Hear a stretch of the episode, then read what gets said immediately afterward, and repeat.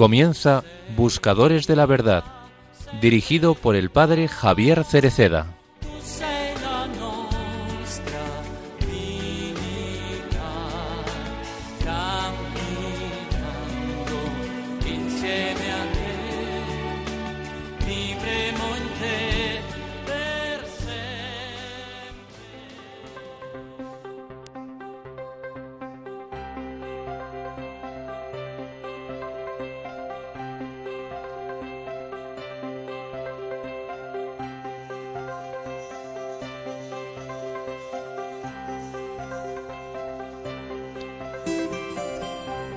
Empezamos el nuevo año poniéndonos bajo la mirada materna y amorosa de María Santísima, que la liturgia hoy celebra como Madre de Dios.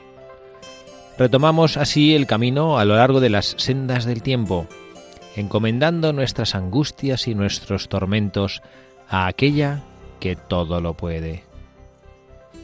María nos mira con ternura materna, así como miraba a su Hijo Jesús. Y si nosotros miramos al pesebre, vemos que Jesús no está en la cuna. Y me dicen que la Virgen ha dicho, ¿me dejáis tener en brazos un poco a este hijo mío? Y así hace la Virgen con nosotros. Quiere tenernos entre los brazos, para cuidarnos como ha cuidado y amado a su Hijo.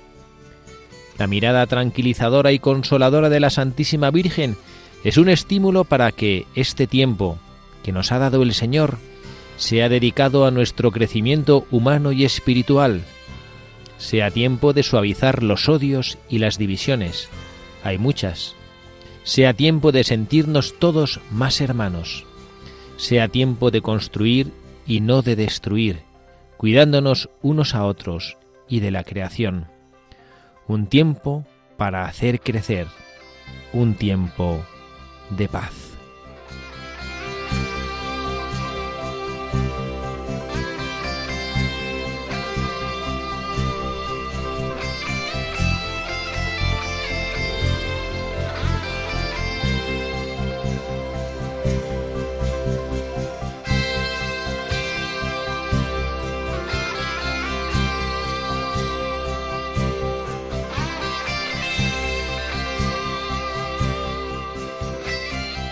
Muy buenas tardes, queridos amigos, buscadores de la verdad, en este programa del primer día del año, en esta solemnidad de Santa María, Madre de Dios, primero de enero del año 2022.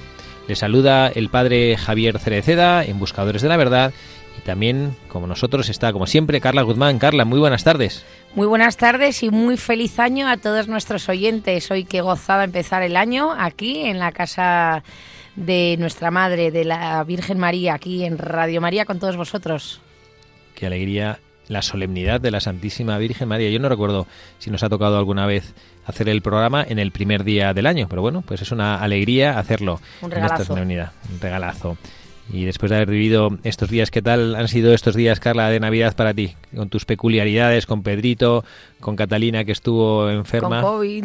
Bueno, yo creo que es una cosa que, que se sentirán identificados bastante de nuestros oyentes. Me imagino que muchos han tenido jaleos con el coronavirus, familiares eh, confinados, pero bueno, a Dios gracias, parece ser que esta vez la epidemia mucho menos grave. Sí, la verdad que ha sido un poco caos porque después de las navidades eh, del año pasado que estuvimos en hospital, eh, ¿no? Imaginábamos unas navidades pues eh, diferentes, disfrutándolas todas en familia, que le hemos disfrutado, pero bueno, unos arriba, otros abajo encerrados, confinados. Pero bueno, a Dios gracias, todos muy bien. Así que, que nada, dando gracias a Dios por tanto, que somos unos privilegiados. Somos unos privilegiados y bueno, tenemos que agradecer. También es un día de, acción de gracias también, como siempre, empezamos el año y damos gracias al Señor porque nos ha regalado un año nuevo. Lo tenemos por delante para glorificarle a Él con nuestras vidas. Jesucristo ha nacido, lo hemos eh, recordado, ha vuelto a nacer en nuestros corazones. Y una idea preciosa que a mí me venía y que quiero compartir con los oyentes durante esta Navidad, que había hablado previamente, los días previos, dos, tres días antes de Nochebuena, estaba hablando con una persona que se sentía indigna de, que Jesucristo le acogiera en su vida, porque cosas que ha vivido. Y, yo tuve una luz de que se, como que me decía el Señor, dile que he nacido en un pesebre y que he nacido en un establo lleno de estiércol y de suciedad para avisar al mundo que no me asusta ningún corazón, tal de que me abran las puertas. Y se lo dije, ¿no? Y bueno, creo que es una cosa que, fue consolador. Y bueno, el Señor ha venido a nuestras vidas, ha venido a nuestros portales, ha nacido en nuestro corazón. No importa que a lo mejor el corazón, pues no es que fuera lo mejor o lo más bonito, lo que sí importa es que le hayamos abierto el corazón, ¿no? Y bueno, pues eh, con esta idea vamos a hacer este programa en este día. Vamos a recordar, Carla, a nuestros oyentes cuál es la dirección a la que pueden escribirnos, tanto dirección de correo electrónico como dirección postal. Nos pueden escribir a buscadores de la o también si queréis mandarnos alguna carta o preferís hacerlo por postal a Paseo de Lanceros número 2, 28024, Madrid. Bueno, esta es nuestra dirección. Como siempre saben nuestros oyentes que, que, estamos encantados que se pongan en contacto con nosotros y hemos escogido, como una vez más, la verdad es que reconozco que tengo debilidad al padre Iraola Goitia, todavía que estuvo en el último programa que estuvimos aquí, que Pedrito, tu hijo, estaba con nosotros y, no era capaz de repetir lo de Iraola Goitia, ¿no? es un apellido. no puedo decir ni yo, es como un trabalenguas. y eso que eres vasca tú. Y, bueno, pues la verdad es que lo he vuelto a leer y, y bueno, pues como que me parece entrañable y creo que en estos días en los que, bueno, pues acompañamos a los niños y tenemos, que no está mal, la sensibilidad de los niños para poder vivir de cerca esta Navidad, para vivir y ver con la pureza del corazón de los niños y de los ojos de los niños los misterios en los que nosotros estamos metidos y, me llamaba la atención, quería compartirlo en este libro del padre que recomiendo ampliamente, el de María el Carpintero y el Niño. Es un libro antiguo, yo creo que ya está descatalogado, no sé si es fácil encontrarlo o no. Yo tengo un ejemplar antiguo. Seguro que en Amazon. En Amazon aparecerá. Pues eh, contaba en la introducción, que no lo había leído nunca, que el padre decía, dice, obviamente, los que siguen el programa y nos han escuchado cuando hemos hablado de él, dice que es evidente que es, que es fantasía, lo que él escribe es fantasía, porque son cosas basadas ciertamente en el Evangelio, pero no son cosas que hayan sucedido ni que en ningún sitio de la Sagrada Escritura las menciona. Pero él decía que normalmente los evangelios apócrifos lo que suelen hacer es como exaltar las cosas eh, como maravillosas o, los supuestos milagros en los cuales eh, el niño Jesús eh, se veía involucrado en su vida cotidiana.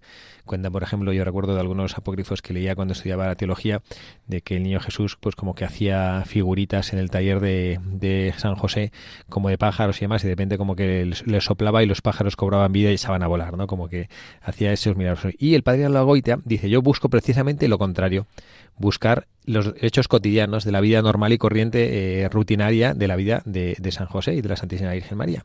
Y esto es lo que nosotros eh, hemos escogido para, para este, día, este día de hoy. Hemos, siempre sabemos que los, los la, la, Navidad sabemos que lo que pasó en Belén fue la primera Navidad y el padre tiene una cosa, un capítulo mm, estupendo que me ha gustado mucho que habla de la Navidad en Nazaret, pero que habla de, de una Navidad no de la primera Navidad, sino menciona en concreto cuando el niño Jesús ya tiene seis años. ¿no? Se llama Navidad en Nazaret y bueno, pues vamos a, a tratar de, de escuchar y luego de buscar alguna enseñanza en este hecho. No, hoy no vamos a buscar un buscador en concreto. Bueno, vamos a atender a la Sagrada Familia, que no es poco buscador la Sagrada Familia, que hemos celebrado esta fiesta y acabamos de celebrar esta solemnidad también, ¿no? Y bueno, pues vamos a, a escuchar esta entre comillas, fantasía, no sé si es correcto denominarla así, pero bueno, el propio padre las definía así a sus historias, pero que nos acercan un poco a la humanidad, ciertamente desde la ficción, pero bueno, pues basada, como dice algunas películas, en lo que sucedió de verdad, que nos ayude a acercarnos a ese corazón de esa casa de la Sagrada Familia de Nazaret, con esa Santísima Madre que es Madre nuestra y que hoy la estamos celebrando de modo especial.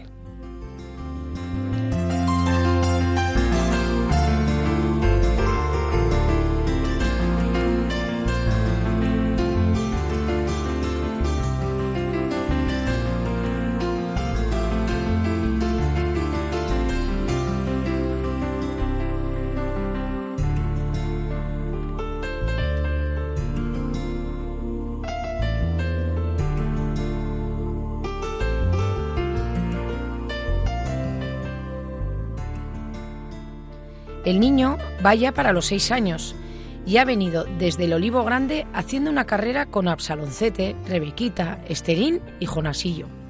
Absaloncete ha tocado el primero la argolla de la casa de Gedeón, el tuerto, que era la meta, pero ha sido porque al tomar la vuelta de la esquina ha dado un codazo al niño y un tirón al cíngulo de Jonasillo.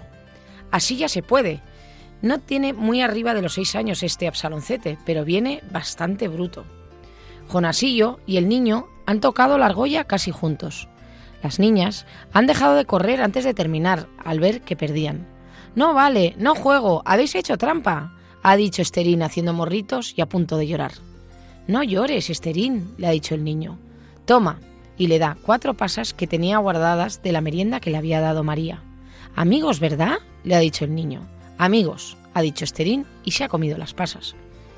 En esto se ha oído el grito de la madre de Jonasillo, que le llamaba a cenar, y todos echan a correr hacia sus casas porque ya está oscureciendo y porque no sé quién ha dicho que ya es la hora undécima. El niño entra en casa como las balas, pero en cuanto pasa la puerta, para en seco.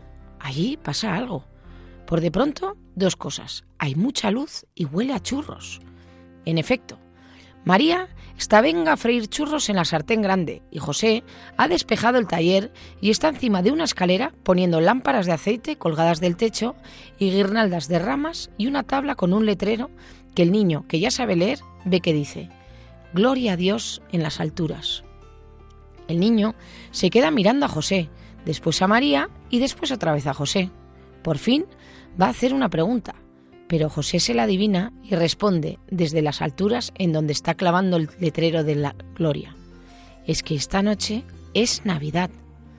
El niño no queda del todo satisfecho y se vuelve hacia María, que está sacando de la sartén otra espiral de churro. Ella está divertidísima de la cara que pone el niño ante todas estas novedades y le dice, es que esta noche es Navidad. ¿Y qué es Navidad? Navidad es el día de tu cumpleaños.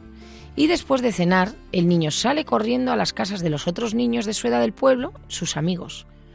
Oye, ¿qué ha dicho mi madre? Que venga Jonasillo a mi casa, porque hoy es fiesta en mi casa, porque es Navidad, que es el día de mi cumpleaños. Y así va el niño por casa de Rebequita y de Absoloncete y de Ismailín y de Esterín y de Simonillo y de todos sus amigos. Que es Navidad, que es mi cumpleaños, que va a haber comedias y además churros para todos. Total, 15 o 20 chiquillos que José, que es el organizador, instala en bancos de su taller iluminado y engalanado al efecto. La chiquillería chilla que da gloria, porque esto es estupendo y porque huele muy rico a churro. José ordena primero una ronda de churros. Absaloncete trata de poner la mano de Matute para una segunda vuelta, pero Esterín chilla diciendo que Absaloncete está haciendo trampa. Absaloncete la llama cusica y fea y trata de tirarle de los pelos. Interviene la mano poderosa de José y Absaloncete regresa velocísimamente a sus cuarteles de invierno. Esterín toda roja de rabia. Va a decirle algo a Absaloncete, pero María le pone la mano en la boca y afortunadamente no se oye. No ha pasado nada. Después de la primera ronda de churros, José intenta enseñar a los niños el canto de Gloria in Excelsis, que él recuerda muy bien desde aquella noche memorable en que se lo oyó a los ángeles. José canta primero solo, luego repiten los niños, las primeras veces aquello es un cisco. Los niños cantan, desde luego, pero vaya usted a saber qué. José levanta los brazos como si quisiera atrapar toda aquella jauría de bemoles y sostenidos que campan por sus respetos. La chavalería lo está pasando en grande. Venga a dar voces.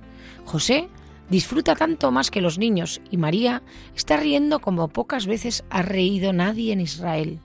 Por fin, José tiene una idea luminosa. No habrá más churros para el que grite fuerte, mientras aprendamos el canto. El efecto es maravilloso. Ahora se canta pianísimo. La voz de Absaloncete es un susurro. En diez minutos, José tiene el primer coro de triples de la cristiandad en plena forma para cantar el Gloria. Más churros. Después de la segunda ronda de churros, José se pone serio y manda ponerse a todos de pie toma el rollo del profeta Isaías y lee alguno de los trozos mesiánicos. La chiquillería no entiende todavía al profeta Isaías, pero guarda un silencio imponente mientras lee José. Después José enrolla el volumen de Isaías y empieza a explicar cómo los hombres empezaron a ser muy malos y cómo todos íbamos al infierno si no fuera porque Dios nos iba a enviar al Mesías. José sigue contando a los niños la esperanza de Israel, mientras echa de vez en cuando un reojo al niño que está muy seriecito escuchando entre los demás. ¿Vosotros queréis ser amigos del Mesías? dice de pronto José. Sí, chilla la multitud. Entonces viene María y les dice que les va a contar una historia muy bonita. Es la historia de un niño muy pequeñito que nació en una cueva. José, con tablas y ramas, ha hecho una cueva junto a la cocina y María y José van representando la historia mientras la cuenta María. llegaron a Belén y llamaron puerta por puerta y José y María tocan con los nudillos por todas las esquinas de la casa. Un poco de sitio, por favor, que van a hacer el Mesías, decía María. Y José, ahuecando la voz, hace de amo de la casa. Fuera de aquí, no hay sitio, fuera de aquí. Y así, María y José van accionando por toda la casa mientras la chiquillería no pierde un ápice de la escena. Después, José se pone a barrer la cueva y María llama a dos niños para que se metan al fondo de la cueva y hagan uno de burro y otro de buey. Luego se sienta ahí en la cueva y va contando cómo a medianoche nació por fin el Mesías. Apenas María dice esto, el niño sale del grupo de los demás chiquillos y entra en escena, acostándose en el regazo de María. María sigue contando cómo había en el monte unos pastores. José hace una seña a los niños y les hace sentar en el suelo en el otro extremo de la casa, como si fueran los pastores. Los niños están en escena en cuerpo y alma. José pasa a hacer de ángel, pero antes le dice a María algo al oído. Y José de pasada, como quien no quiere la cosa, deja abierta la puerta de la calle. Desde luego, en la calle, junto a la puerta de María, están varios de los padres de las criaturas y muchas de las madres que están tratando de atisbar en qué consiste este festejo de Navidad que está organizando Hoy María y José con la puerta abierta y se enteran mejor. En este momento están llegando los pastores a la cueva detrás de José que hace de ángel. Entonces María cuenta como en el cielo una multitud de ángeles empezaron a cantar el Gloria. Y a una señal de José, la chiquillería previamente ensayada entona un Gloria que da gloria. El Gloria, con la puerta abierta, se oye no solo en todo Nazaret, sino casi casi desde Cafarnaún, que está a una jornada de camino. Con esto, el pueblo entero se agolpa a la puerta de María y bastante adentro de la casa. María termina la historia, pero los niños están tan entusiasmados que no quieren salir de escena. El que hacía de burro ya se había cansado un poco, pero el buey sigue a cuatro patas junto al pesebre, haciendo mu a intervalos oportunos. María se levanta y dice a los niños que ya es tarde y que hay que ir a dormir. Como han sobrado algunos churros, María los da de probar a las mujeres y José ofrece unos vasos a los hombres. Al despedirse, María y José van diciendo a todos, Feliz Navidad. Al volver a casa, los niños cuentan a sus padres la historia que han representado entre todos en casa de María. Los padres se sonríen y creen naturalmente que es un cuento más, pero los niños no. Los niños lo han tomado en serio y no creen que es un cuento más. Y como tantas veces, Dios oculta estas cosas a los grandes y se las revela a los pequeños.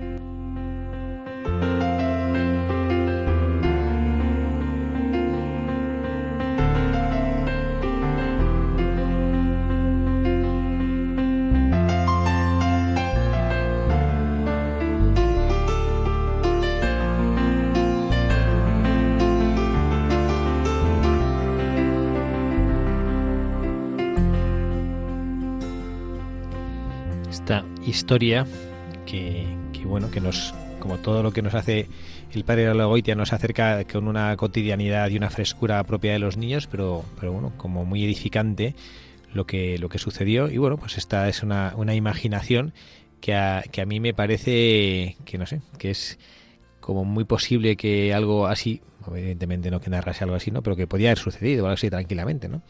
Yo no sé tú que es ahora una enamorada de la Virgen María. ¿Te imaginas a la Virgen María así explicando a su hijo, el niño Dios, que todavía no tiene muy claro que esa es su historia, eh, que así fue sucedido, que así fue la primera Navidad? La verdad que, o sea, eh, es que es maravilloso cómo escribe, eh, no voy a decir el nombre porque me va a equivocar, este maravilloso sacerdote jesuita, porque es como que te metes dentro. Mira, yo me acuerdo cuando eh, hace una semana, cuando empezábamos la Navidad, como que no estaba como con mucho espíritu navideño y a mí que es una fiesta, o sea, que es lo más, es que me, encanta desde que era pequeña y luego vino el COVID de Catalina y entonces eh, eh, en casa decidimos pues por prudencia, mis padres también mayores, mi padre operado el corazón, pues como que, que, cada uno en su casa, ¿no? Y entonces yo me sentía así un poco tristona. Yo, yo, le decía a Pedrito que estábamos un poco como la Virgen María, ¿no? Y San José buscando posada, porque es verdad que cuando Catalina dio positivo, nos tuvimos que ir de casa por prudencia, por, por él para estar alejado de, un posible contagio. Nos tuvimos que pedir asilo, ¿no? En casa de mi hermana. Y entonces eh, era como, como, como raro, ¿no? Porque mi casa está de Navidad puesta, que me encantaría un día a ver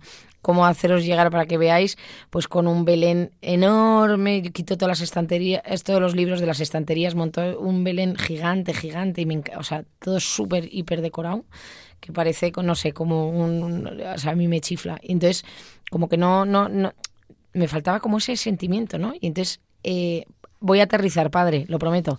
Y entonces eh, digo, ¿qué hago, qué hago, qué hago? Entonces yo buscaba libros eh, que me acercaran a, la Navidad y encontré, yo creo que es Espíritu Santo total, de em, un libro de la Virgen María, que es la, bueno, las revelaciones que tuvo Santa Catal eh, Santa de Emerich, ¿no? Sí, no es Santa. Ah, no es Santa, perdón. Perdón. Bueno, pues mm, bueno, pues me encanta. Sí, da igual, da igual porque son cosas muy buenas. Y entonces me encanta porque eh, ella tenía visiones, ¿no? De la, de, también de la vida de, de, de la vida de, la Sagrada Familia, de Jesús.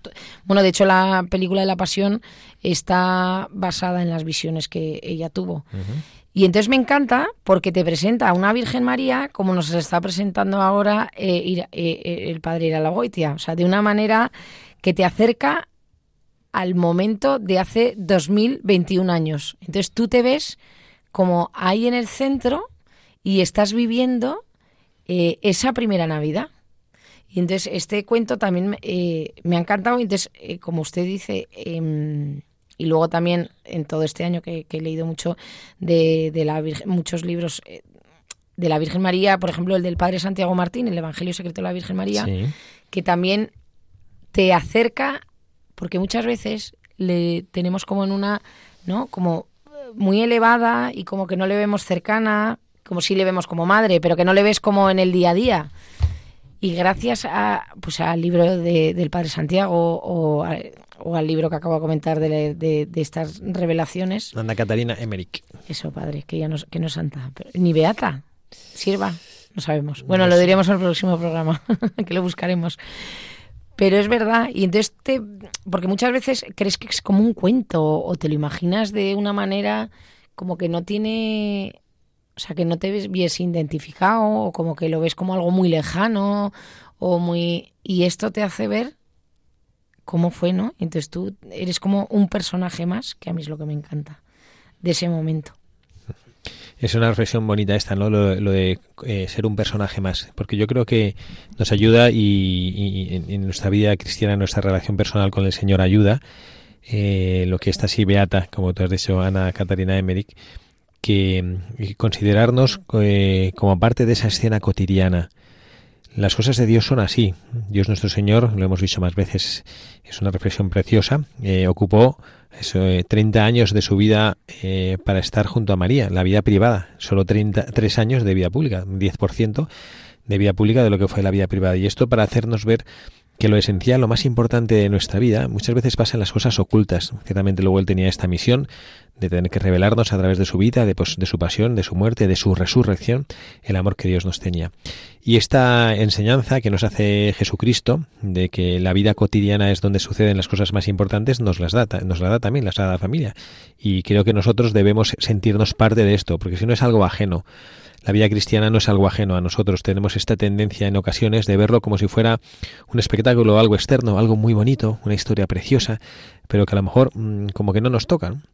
El otro día estuvimos de las de las pocas, porque he tenido, la verdad es que yo tuve, he tenido una más una, que este año por todo el tema de, los, de las prevenciones del COVID, con un grupo muy reducido, una comida de Navidad con las consagradas y, que, que, y los legionarios con los que yo trabajo en mi familia religiosa y una de ellas eh, hicieron como una especie de momento final, como diciendo, bueno, que, cada uno contase en algún momento en el cual se había encontrado o había sentido la presencia de Jesucristo de alguna manera. Y una consagrada contó una cosa preciosa, que ella, pues cuando estaba en los inicios de su vida de formación, había ido a México, que es un lugar donde hacemos misiones eh, eh, populares en, lugares pues de, escasos recursos donde los sacerdotes les cuesta llegar y vamos como vamos con seglares en Semana Santa sobre todo para ayudar y apoyar en la evidencia de la Semana Santa y dice que se encontró un, en, una, en unos pueblecitos unos borrachitos que estaban ahí bebiendo, ¿no? y que ella se acercó eh, y como que a invitarles, ¿no? Oiga, pues es que tenemos eh, los oficios de, de, Jueves Santo esta tarde, vénganse a la iglesia, vénganse a la iglesia. Entonces, como que no hacía ni caso, pero uno como que le miraba un poco más y le preguntaba, ¿pero por qué?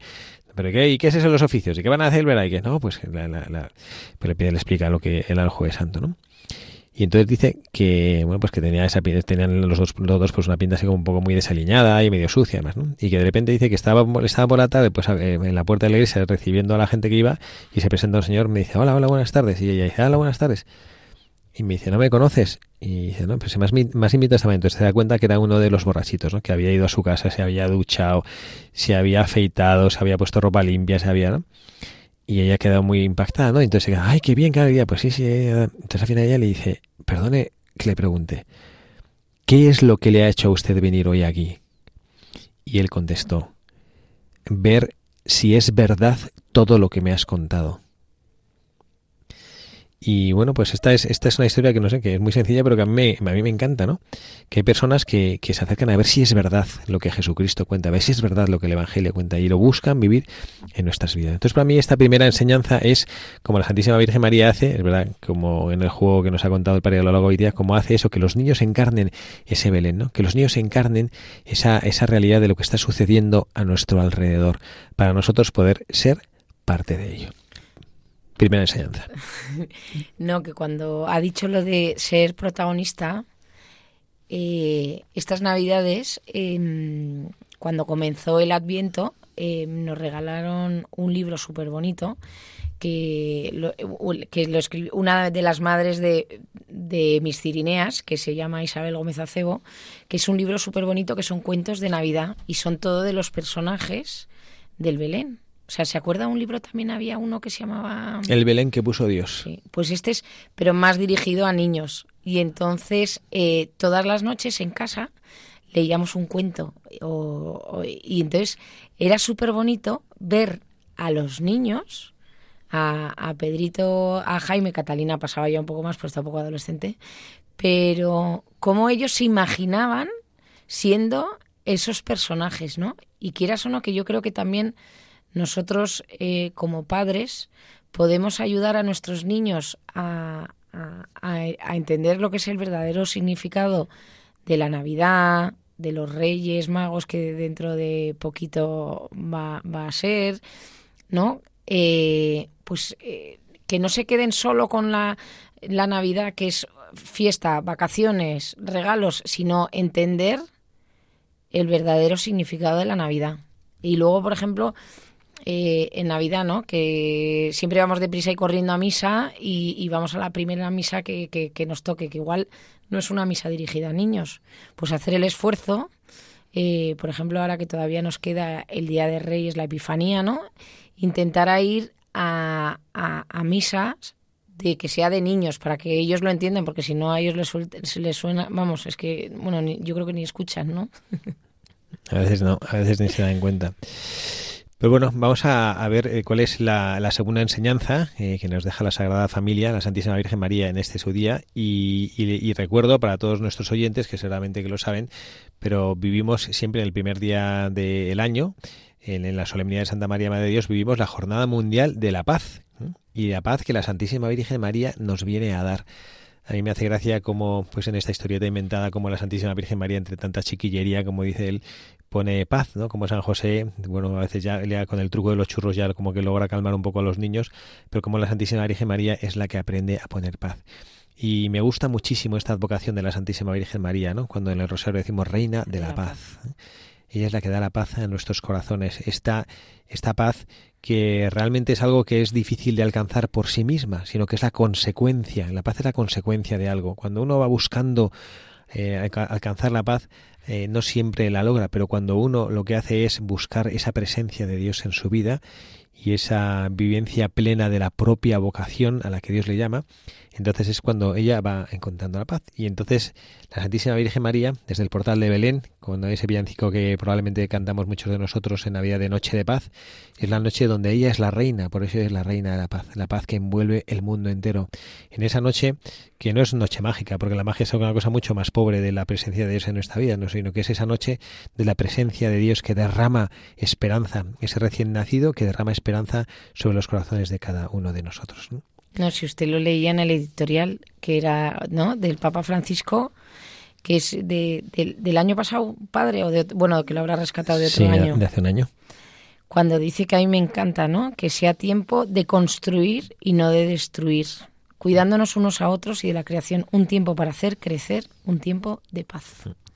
Pues vamos a, a buscar un ratito de paz también con, un, con una oración cantada que nos ayude a seguir en este, en este espíritu en el que nosotros estamos. A ti clamamos y este canto es el que vamos a hacer y te invito a que aunque ya lo hayas escuchado muchas veces porque es bastante conocido, que prestes mucha atención a la letra y que lo hagas oración y que junto con María podamos preparar el corazón, pedir al Señor que venga y sobre todo que venga a nuestro corazón.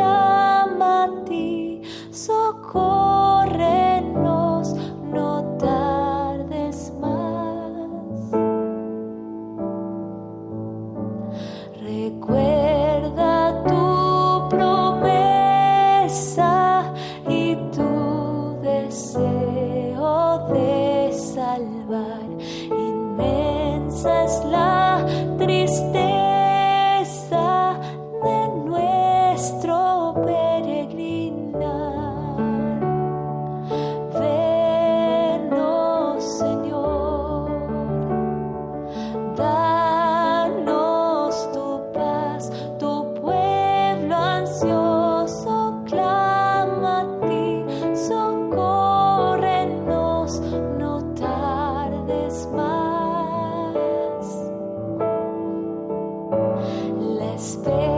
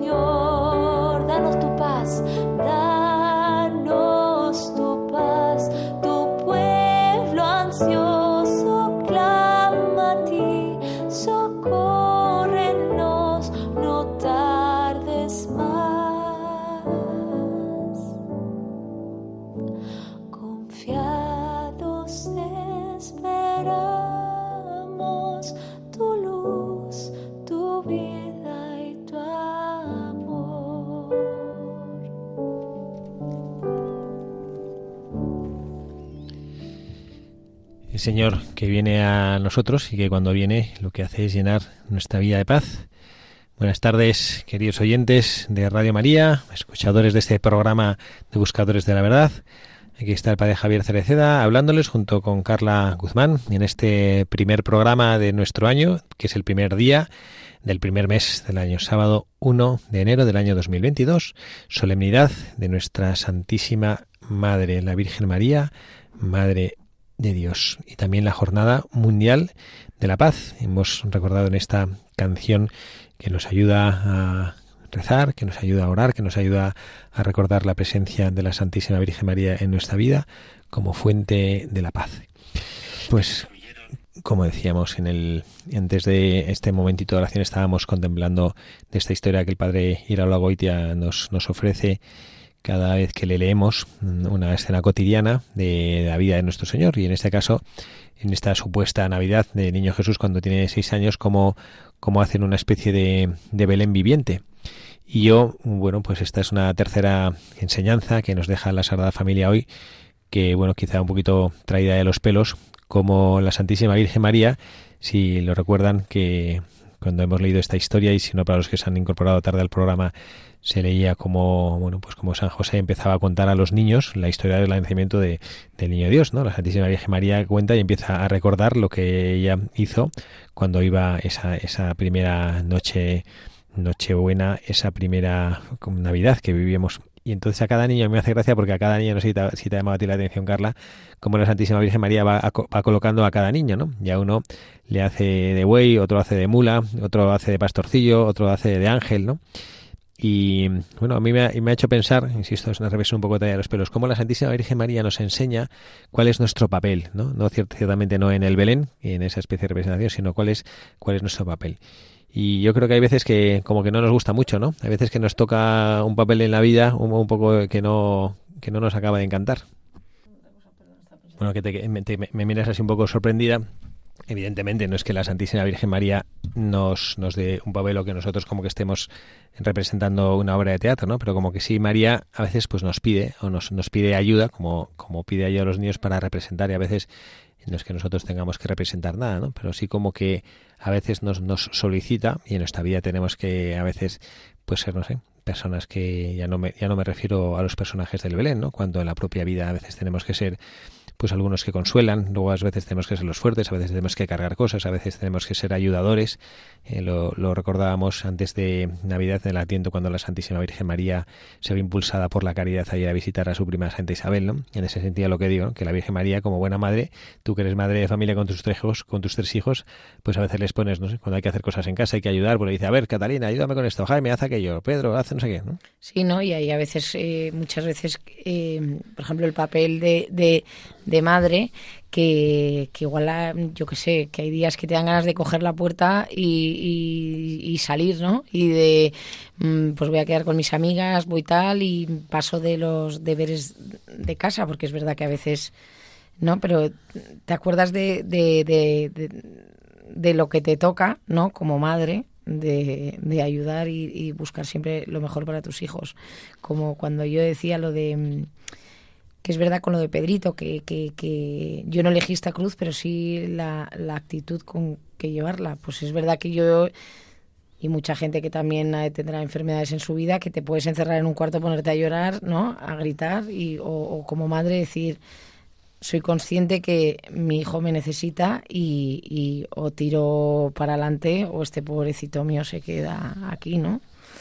Y a mí hay una cosa que también me ha encantado de, de la Virgen María, no sé si usted se ha fijado, cuando estaban representando toda la Navidad y ella le dice, cuenta el padre a la goitea que le dice mm, eh, la Virgen María a San José al oído, le dice algo y en ese momento abre la puerta para que los demás, los que están afuera, los padres de otros niños o los de los del pueblecito, pudiesen también ver lo que es la Navidad.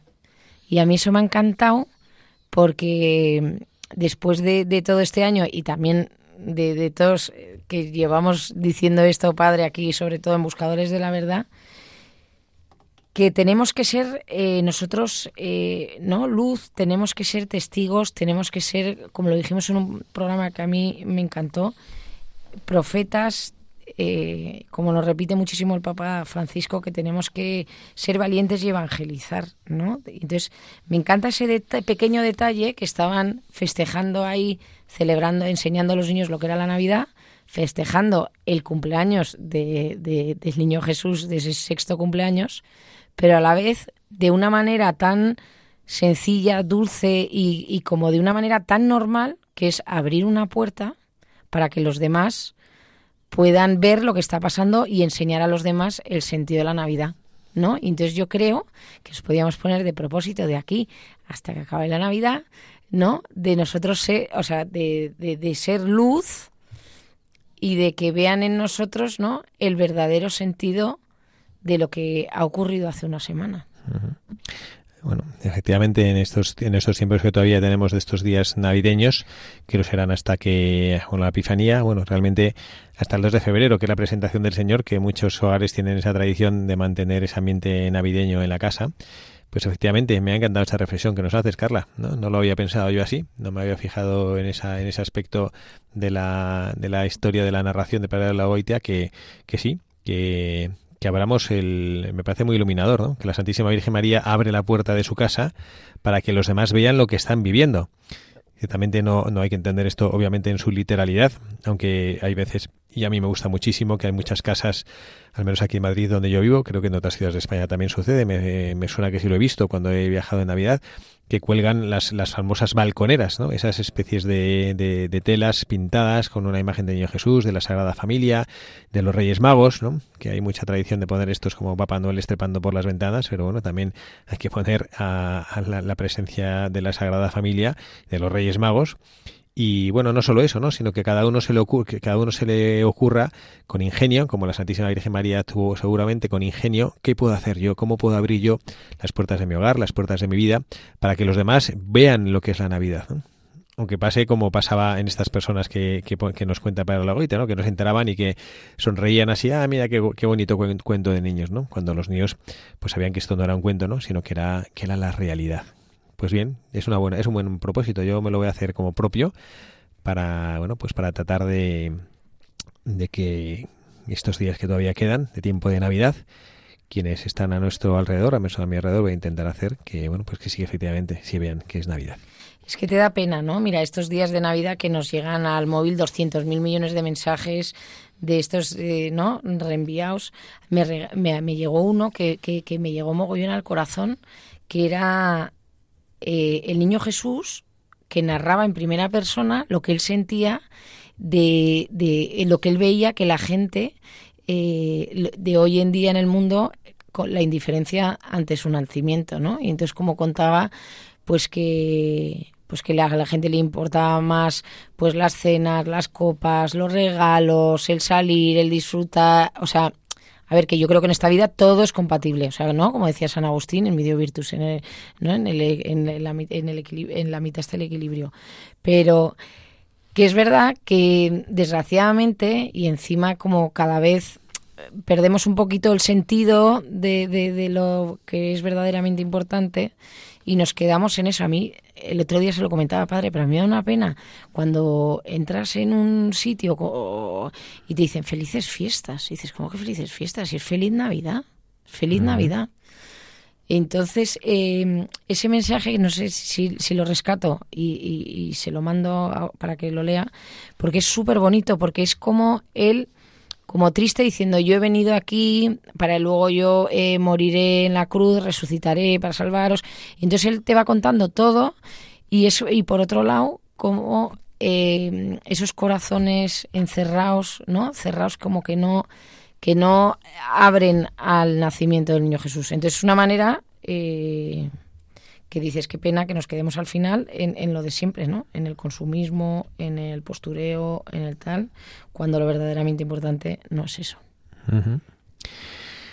Sí, dejar que nazca. La cuestión es eso, dejar que nazca. Yo estuve en, la, en el, día 23 de diciembre, estuve en la universidad en la que trabajan, viendo, trabajamos ahí en, en los Legionarios de Cristo Mm, que hacían un concurso de belenes.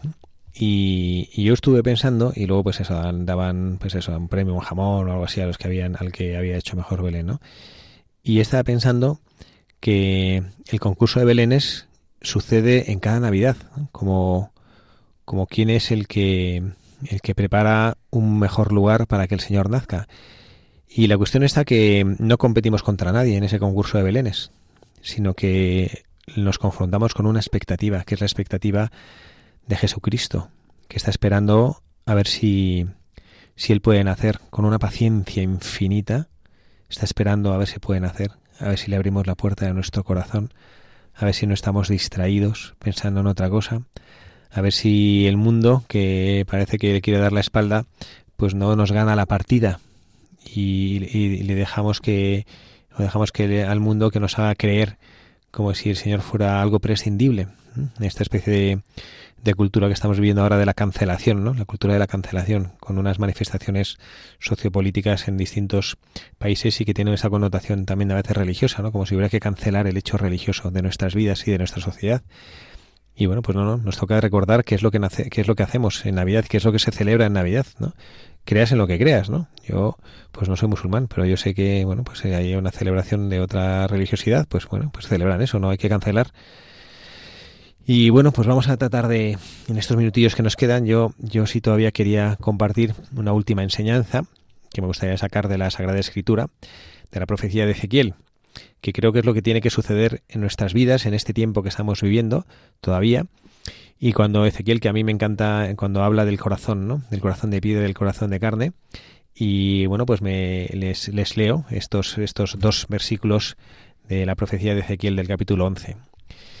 Les daré un corazón nuevo y pondré en su interior un espíritu nuevo. Quitaré de su carne su corazón de piedra y les daré un corazón de carne. Así caminarán según mis mandamientos, observarán mis leyes y las pondrán en práctica. Entonces serán mi pueblo y yo seré su Dios. Bueno, hasta aquí la cita de Ezequiel, ¿no? Que son unos versículos preciosos, ¿no? Les daré un corazón nuevo y pondré en su interior un espíritu nuevo. Yo creo que este es el mensaje de la Navidad. Un espíritu nuevo, ¿no? Que a veces tenemos ese corazón de piedra, ese corazón que no se conmueve por nada, ese corazón que está endurecido, que es frío, que no lo calienta nada, ¿no? que vemos las dificultades, ¿no? Como, no sé, ves las personas que sufren a tu alrededor y te resulta indiferente, ¿no? Ves esa persona que está en la calle pidiendo y que cruzas de acera para que no te pida, ves a ese pobre que está sentado en la puerta del supermercado y entras por otro sitio para que él no te mire a los ojos y como quisiéramos, si quisiéramos ser indiferentes. Y, esto pues no es el mensaje que Jesucristo nos viene a traer, no digo en la Navidad, no solamente en la Navidad, sino en nuestra existencia. El mensaje de Jesucristo es, mira a tu hermano, mira a los ojos a tu hermano. Aunque no lo puedas ayudar, mírale a los ojos a tu hermano. Me encanta esa anécdota y que, bueno, pues es verdad que encontramos lamentablemente pues mucha gente en nuestro entorno que pasa dificultades materiales y te piden, ¿no? Y como un padre de familia pues que estaba en la puerta de la iglesia y salen y se alejan un poco de la puerta, que había pues una persona pidiendo limosna y a la entrada de la iglesia y ve como está sentada, pues estos que están ahí sentados con su botecito pidiendo alguna moneda y veía como, como esta niña, pues eh, de su hija, de vez en cuando se acercaba, se ponía delante del pobre y le miraba y le sonreía, ¿no? Y luego volvía, ¿no? De repente otra vez volvía y alguien se acercaba y le, le sonreía, ¿no? Entonces al final se puso un poco nervioso, se acerca ya, le, le, le pedí disculpas con el pobre pensando que estaba molestando a ella, perdón, perdón. Y se acerca y le dice, pero, pero hija mía, ¿pero qué haces cada rato? Y dice, papá, es que yo me doy cuenta que había algunas personas que le echaban monedas, pero nadie le miraba. Y yo le quería regalar mi sonrisa. Y bueno, que es una, una, historieta, ¿no? Pero qué bonito, ¿no? A veces a nosotros nos falta eso, ¿no? Y esto nace cuando tienes un corazón de carne. Y esto lo tienen todos los niños, que luego ya nos llega la adolescencia, le da el pavo, que le da de, del, del empedramiento del corazón a veces, a veces, ¿no? Y que se puede endurecer un poquito nuestro corazón, pero bueno, hay que recordar esta realidad, ¿no? Tener un corazón de carne como tienen los niños. Pues Carla, gracias. Un programa más, este programa del primero de enero. Qué alegría, ¿eh? Qué gozada empezar así el año. Así que empezamos, ¿no? O sea, con, con un propósito que tenemos todo 365 días por delante para no tener un corazón de piedra. No tener un corazón de piedra. Bueno, pues es verdad.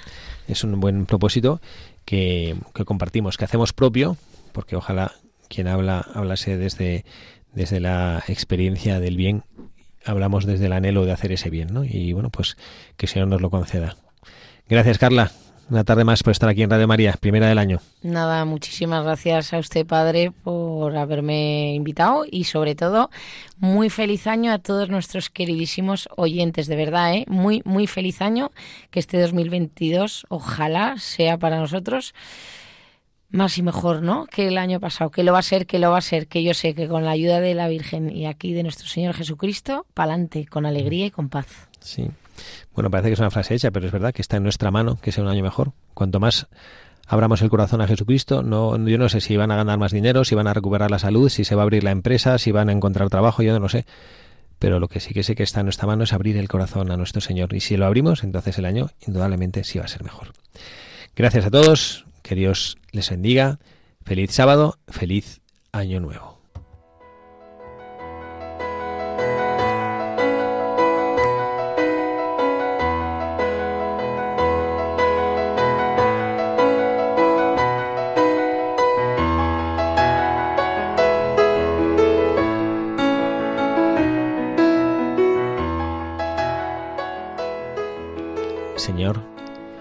Estrenamos por tu gracia y por tu don un nuevo año, en este día que celebramos a tu Santísima Madre, Madre nuestra, Madre tuya. Este día que también el mundo conmemora esta jornada de la paz, que es un clamor, una necesidad, un deseo profundo de nuestro corazón, vivir en paz, vivir junto a ti. Esta es la paz, que tú llenes nuestros corazones, pero tenemos la torpeza de no creérnoslo. Y estamos buscando y buscando la paz a espaldas tuya. Y por eso no la encontramos o encontramos una pseudo paz, una paz falsa, una paz que se marchita enseguida, que no es la que tú nos quieres dar. Señor, tienes una paciencia infinita con nosotros y esto es nuestra salvación.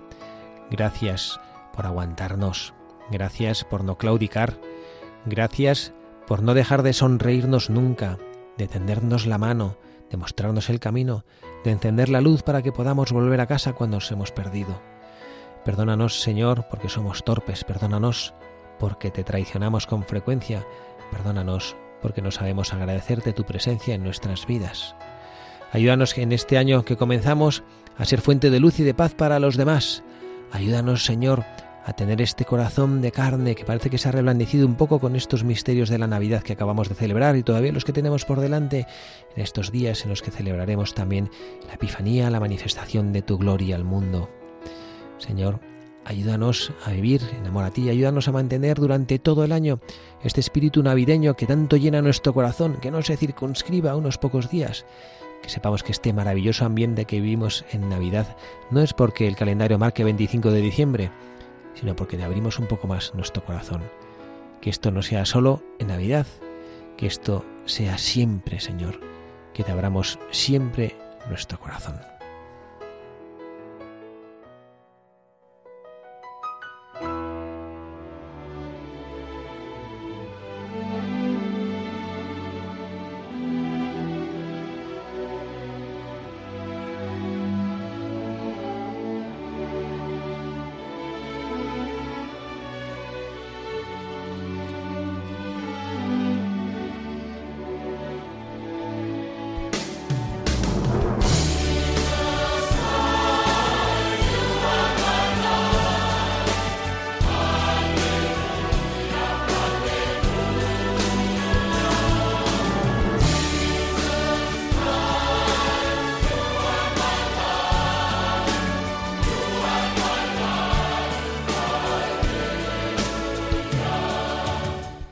Y así termina Buscadores de la Verdad con el padre Javier Cereceda.